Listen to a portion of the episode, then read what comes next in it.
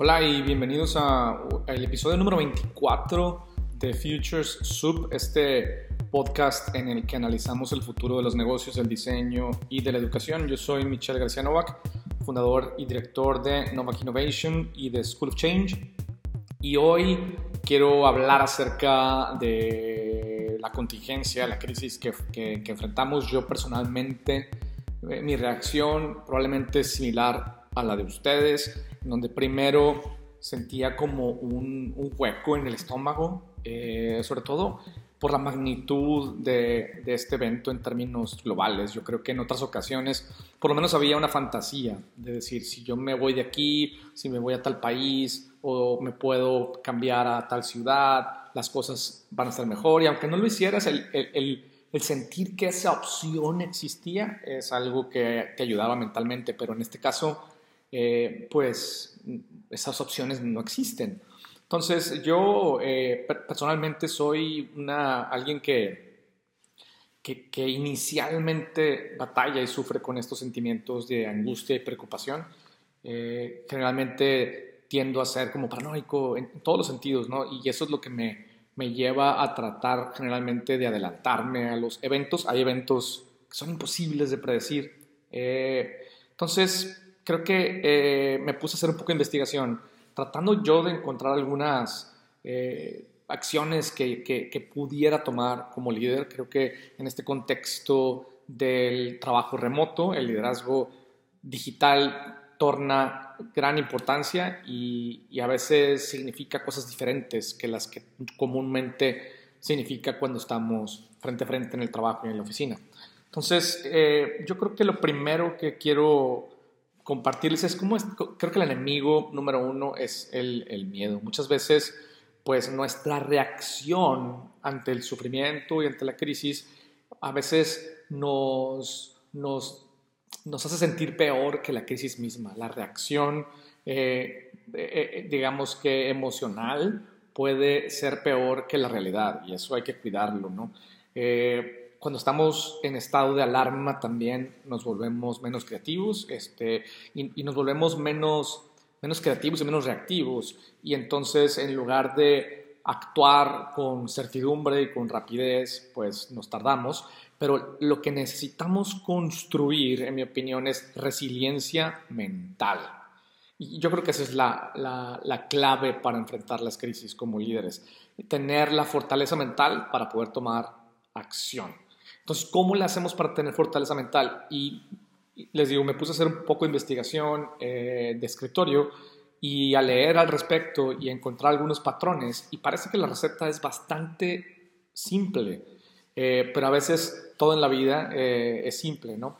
Y, y, la receta pareciera que es decidir, enfocar y comunicar. Y quiero hablarles de cada una de estas cosas. Entonces empezamos hablando de decidir.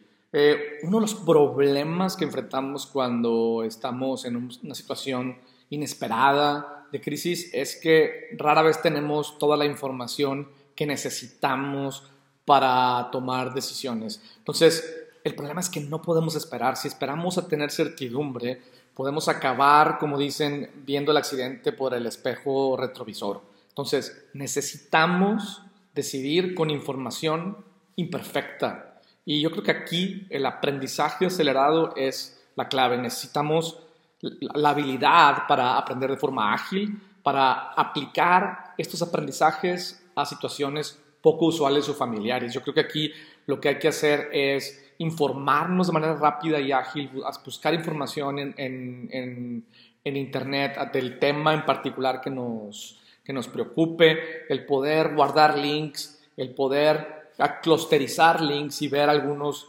patrones de, solución o de problemática y hacer esto con flexibilidad y agilidad. Yo creo que la acción siempre es mejor que la inacción. Necesitamos correr un proceso como el de prototipado. Yo creo que las crisis son perfectas para, para, este, para este proceso de incertidumbre, en el que en un proceso de, de ágil, de prototipado, generalmente te informas rápido, desarrollas una hipótesis, o sea, una, un insight o una, una creencia de decir, yo creo que por aquí va la situación, eh, y entonces en función de esa hipótesis dices, ¿qué tipo de, o sea, ¿qué tipo de acción puedo tomar. Yo creo que la acción es, debe ser un experimento controlado, algo chiquito que te ayude a comprobar que esa hipótesis eh, o ese hunch que tienes eh, es correcto. Entonces hay una serie de experimentos que puedes hacer eh, y entonces, pero en chiquito, no, no podemos tomar acciones con incertidumbre que puedan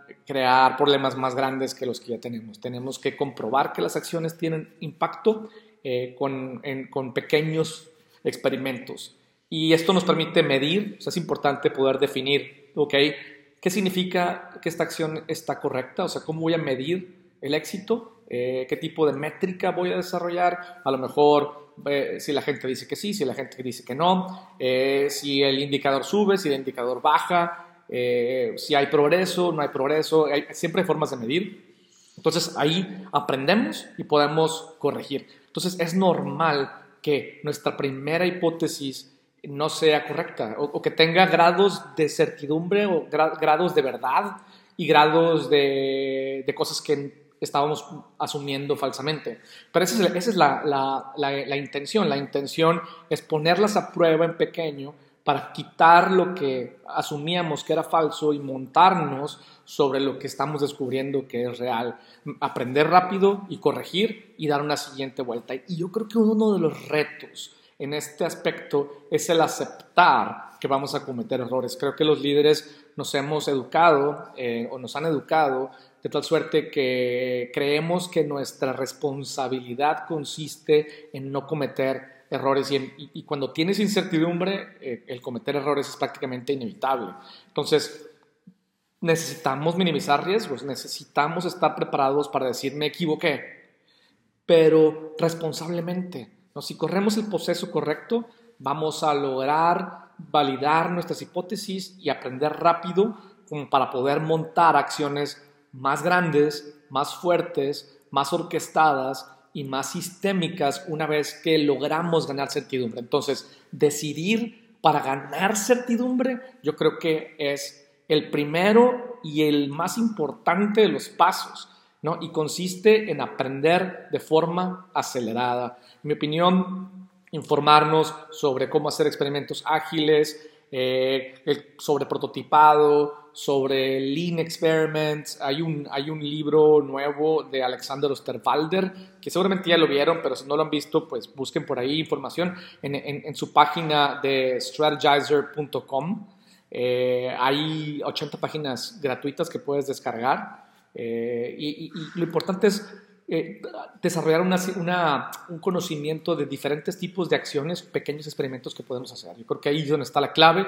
En School of Change tenemos un curso eh, que vamos a dar en línea también sobre Lean Experiments. Eh, por ahí lo estaremos anunciando en redes sociales. Entonces, ese es el primer punto, el primer paso, el poder decidir. Y el segundo paso es, ok, esas decisiones tienen que estar enfocadas, ¿no?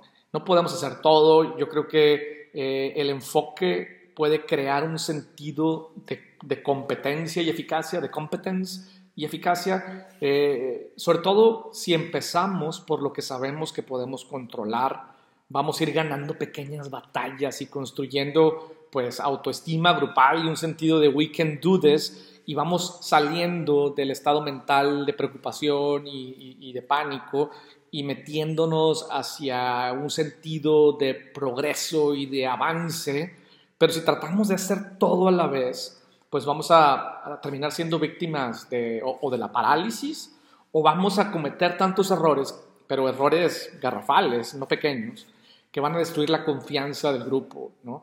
Eh, van a crecer las dudas de que salir adelante es posible y y la verdad, la verdad, la verdad es que no todo es igualmente importante. Entonces, ¿cómo encontrarnos dos o tres iniciativas en las que podemos enfocar todas nuestras energías? ¿no? Necesitamos ayudarle a nuestro equipo a desarrollar una visión de cuáles son las prioridades ¿no? y ayudarles a escoger dos o tres acciones que, se, que sepamos que ellos pueden conquistar para ir ganando momentum y evitar el sentirnos abrumados y al contrario, ir, sintiendo como que las cosas van progresando y lo vamos haciendo bien. No hay nada mejor que el progreso para evitar eh, un sentido de preocupación y no hay nada mejor que el progreso para construir confianza. Y el secreto, como decía Mark Twain, es empezar. El secreto del progreso es empezar y para empezar hay que romper las grandes tareas que son abrumadoras en pequeñas tareas manejables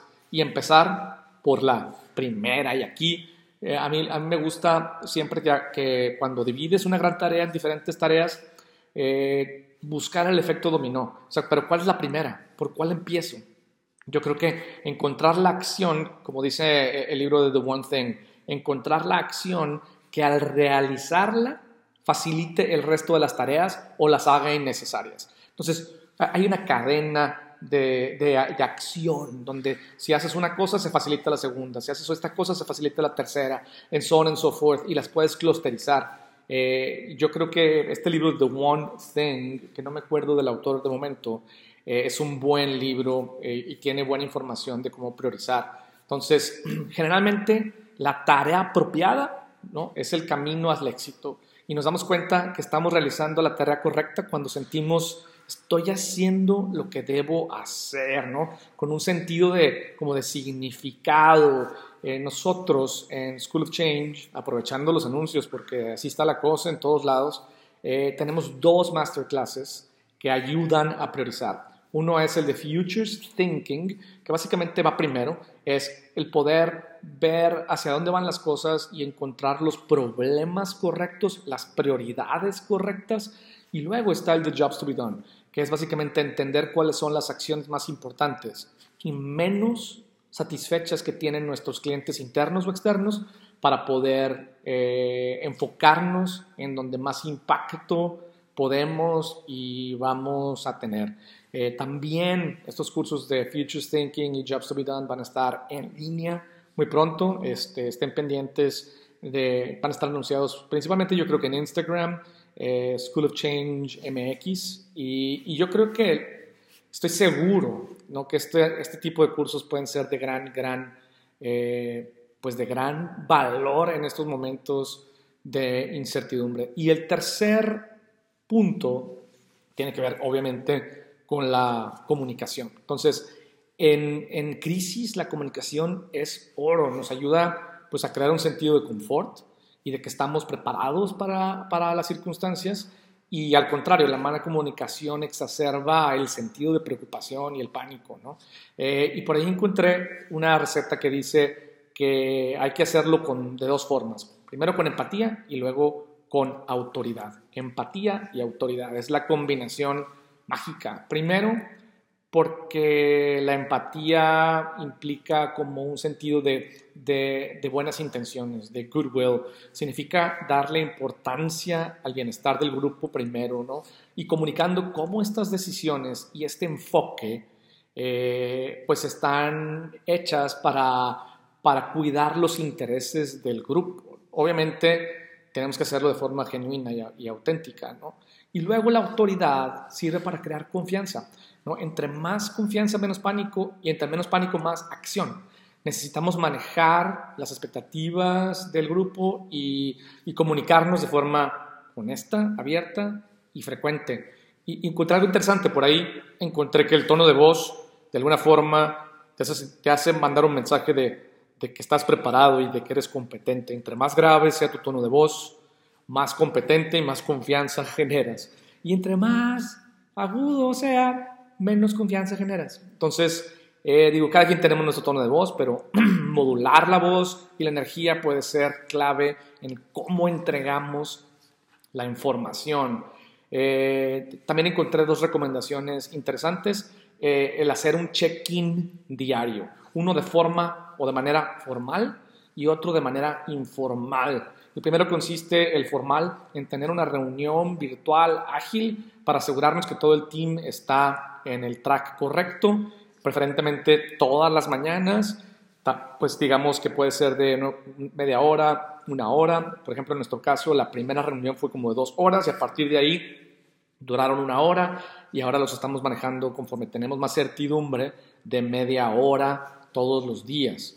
Eh, esto te, ayuda a, comunicar las decisiones, a crear un sentido de empatía y bienestar, a, pues a usar tu sentido de autoridad para que, empujar al equipo a la acción y a salir del, pánico y me parece que es eh, súper importante. Yo creo que en, en, estos momentos necesitamos esos check-ins formales, pero también necesitamos tener un check-in informal diario, o sea, mantener una línea de comunicación abierta, ya sea por medio de Slack o por medio de WhatsApp o cualquiera que sea la aplicación que tu, que tu grupo utiliza. Eh, ¿Por qué? Pues porque surgen dudas y ahí estás. O sea, el, equipo necesita sentir que hay un soporte al que puede acceder en cualquier momento y que ahí va a haber información. Incluso creo que el compartir información eh, valiosa durante la crisis, creo que ya todo el mundo lo estamos haciendo de una forma u otra, pero creo que a los líderes nos toca el poder hacerlo eh, de forma pues constante y estratégica. Entonces, proveerle al equipo facts, links a información útil en tiempo real, pero que incluya consejos. O sea, creo que el poner el puro link no es suficiente, sino decir, hey, aquí está este link, yo ya lo leí, o sea, hay que leerlo primero. Y yo creo que podemos, leanlo ustedes, yo creo que podemos usar esta información de, la, de esta forma y de esta otra forma y de esta otra forma. Y recomiendo a fulano que se eche un clavado, el resto nada más dele una peinada superficial y lo vamos a ver en la siguiente junta, etcétera. Entonces vamos creando eh, información, compartiéndola y entre más informados, más empoderados nos sentimos. Y yo creo que en términos de comunicación, lo último que les quiero decir es practicar lo que predicamos. Yo creo que la mejor manera de comunicar no es nada más pidiéndole al equipo que se comporte de cierta forma, sino demostrándoles que esas acciones funcionan con el ejemplo. Entonces, no podemos pedir cosas que no estamos dispuestos a hacer. Y la mejor forma de convencer a tu equipo de que vale la pena actuar de cierta forma es demostrándoles que actuando de cierta forma se logran cosas. ¿Cómo? Primero haciéndolas tú. Eh, también en School of Change tenemos un, un, curso que vamos a dar en línea que es el de The Art of Persuasion, que básicamente es un curso de comunicación estratégica y de cómo convencer interna y externamente a, tu, personal y a tus clientes de que vale la pena actuar de formas nuevas y poco familiares. Entonces, eh, pues yo creo que esta crisis, todo el mundo eh, vemos las implicaciones y los temores y las preocupaciones que tenemos y espero que todo el mundo esté, esté, esté bien, que todo el mundo se esté cuidando creo que este, esta, esta contingencia crea un sentido como de unión, ¿no? Eh, los enemigos comunes generalmente unen y, las cosas positivas que se alcanzan a percibir es este sentido como de, de conexión y de unión, en, particularmente en este momento de distanciamiento social. También creo que hay, hay, hay un declive en la polarización, eh, hay menos eh, de que estos versus estos otros, demócratas versus republicanos, fifis versus chairos, como le quieras llamar, eh, y generalmente nos volvemos menos individualistas. Eh, y yo creo que casualmente yo veo en mi equipo que no hemos trabajado tan bien juntos en, mucho tiempo. Eh, y hay que, hay que reconocer ese trabajo y hay que agradecerle a cada uno de los miembros del equipo que, pues que tienen la actitud correcta y yo la verdad estoy orgulloso del team de Novak Innovation y de School of Change eh, y de cómo hemos reaccionado y cómo estamos en el proceso de pivotear. Yo creo que es, es algo que todos tenemos que hacer en este momento y nada, pues nos vemos la semana que entra y cuídense.